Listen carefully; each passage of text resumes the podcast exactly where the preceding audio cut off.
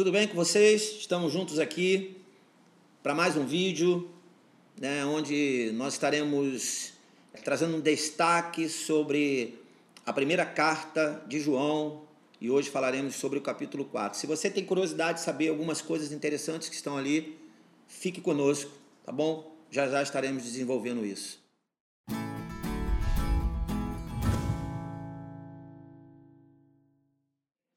Juntos nós estamos aqui e para te lembrar, né? Nós estamos aqui no nosso quarto programa, né? E hoje nós vamos tratar da primeira carta de João, capítulo 4, tá bom? Você que está conosco, né? Se inscreva aí no nosso canal. Se você já está inscrito, incentive outros, seus amigos, familiares a estarem se inscrevendo no nosso canal, né? Dá o teu like aí, o teu joinha, tá? Acione o sininho também. E lembrando que nós temos as nossas programações, né? Do Ministério Palavra da Verdade. Se você tiver que acessar Facebook, YouTube, é, Instagram, é só você jogar lá MIPAV e você estará vendo as nossas programações. Estamos com os nossos cultos online, também é, de, é, o culto através do YouTube. Temos os nossos cultos a quarta, quarta-feira na sala de oração, domingo, 10 horas da manhã, 19 horas. Você vai ser muito bem-vindo. Então, como eu já falei, nós vamos falar hoje desse capítulo 4 de 1 João, tá bom? E eu queria é, chamar sua atenção para o contexto desse capítulo 4. Nesse capítulo, João ele traz dois apontamentos que parecem estar desconectados, mas que na verdade eles têm tudo a ver.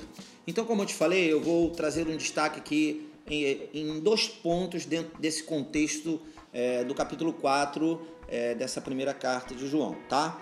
Esse primeiro contexto está entre verso, os versos 1 e 7, tá? Ele traz um alerta, ele traz um alerta sobre, sobre os espíritos, tá?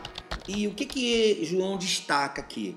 Ele deixa claro sobre a existência de dois espíritos. Bem, é óbvio, e o maior destaque eu vou dar, de que um é de Deus e procede de Deus, que é o Espírito de Deus, tá? Então ele traz esse alerta para nós. E aí, como é que nós podemos entender isso? Isso é de acordo com a forma como nós discernirmos, né? A forma como nós vamos discernir os espíritos, tá? E aí, é, João ele traz um destaque ali num, num versículo, é, nesse capítulo 4, que ele diz assim: a forma de você discernir o Espírito de Deus é ele confessa a Jesus Cristo, o Filho de Deus, o Messias. Então, é, como que nós conseguimos discernir o Espírito de Deus? Quando nós confessamos a Jesus como Senhor e Salvador das nossas vidas, né? O Espírito do Senhor passa a habitar em nós e é natural a gente ver a diferença que existe, né? Qual diferença? A diferença está exatamente nesse segundo espírito que eu vou é, trazer para vocês. E o outro é literalmente o maligno, o espírito maligno, aquele espírito das trevas, que nós não temos nenhum vínculo com ele, mas ele está ali. João é, ressalta isso, tá? E aí, como que esse espírito se manifesta? Como que a gente entende esse espírito? Esse espírito ele se manifesta na mentira. Eu até destaquei aqui o seguinte: trazendo coisas falsas e muitas vezes tentando falar da parte de Deus. E o texto até diz que muitas vezes os falsos profetas eles se manifestam, mas trazendo um espírito contrário ao espírito de Deus, tá? Então fique atento, porque nós precisamos aprender a discernir os espíritos, tá? Que é exatamente o que João fala. A Bíblia, ela faz, ela traz um destaque em 1 Coríntios capítulo 2, um alerta para nós sobre como discernir os espíritos, OK? Então eu vou ler com você.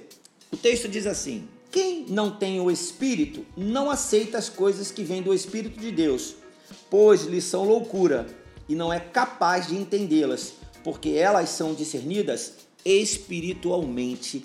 Quando nós nos tornamos filhos de Deus, através de Jesus Cristo, habita em nós o Espírito Santo de Deus e as coisas já não são discernidas mais naturalmente, e sim espiritualmente. Por isso que Paulo traz esse destaque aqui é, em 1 Coríntios capítulo 2. O segundo ponto que eu quero trazer para você, ele está entre o verso 8 e o verso 21. É óbvio que você pode descobrir outras coisas dentro desse contexto, tá?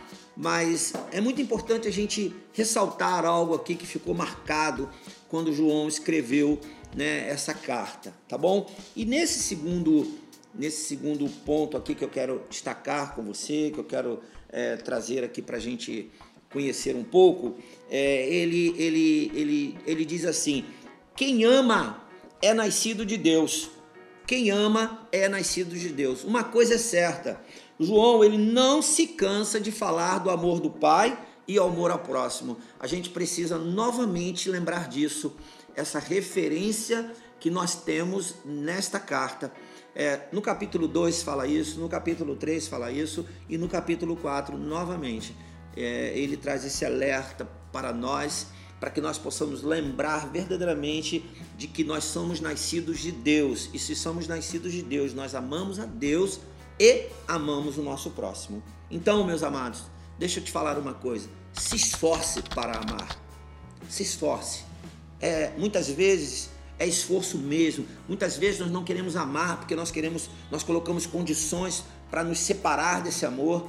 Muitas vezes nós pegamos, é, tentamos é, trazer coisas que denigrem a vida das pessoas para que nós possamos nos afastar dela, para não precisar amar mas isso não é uma não é porque nós queremos, mas é uma ordenância do Pai. Agora, lembre-se de uma coisa, quando você é amado, você ama. Então se esforce. O amor de Deus, ele nos cura. Ele nos cura a ponto de nós vencermos as nossas limitações, os nossos achismos, os nossos julgamentos, os nossos olhares críticos e desenvolvermos esse amor ok? Então, vença, vença todas essas coisas, porque o que de fato nos traz a cura é o amor de Deus. Lembre-se de uma coisa: o Pai, esse Pai nosso celestial, ele te amou primeiro, ele me amou. E a Bíblia diz que ele deu o seu filho unigênito para que todo aquele que nele crê não morra, não pereça, mas tenha vida eterna. Essa foi a maior o maior, a maior expressão de amor que nós podemos tirar aqui é, da palavra do nosso Deus.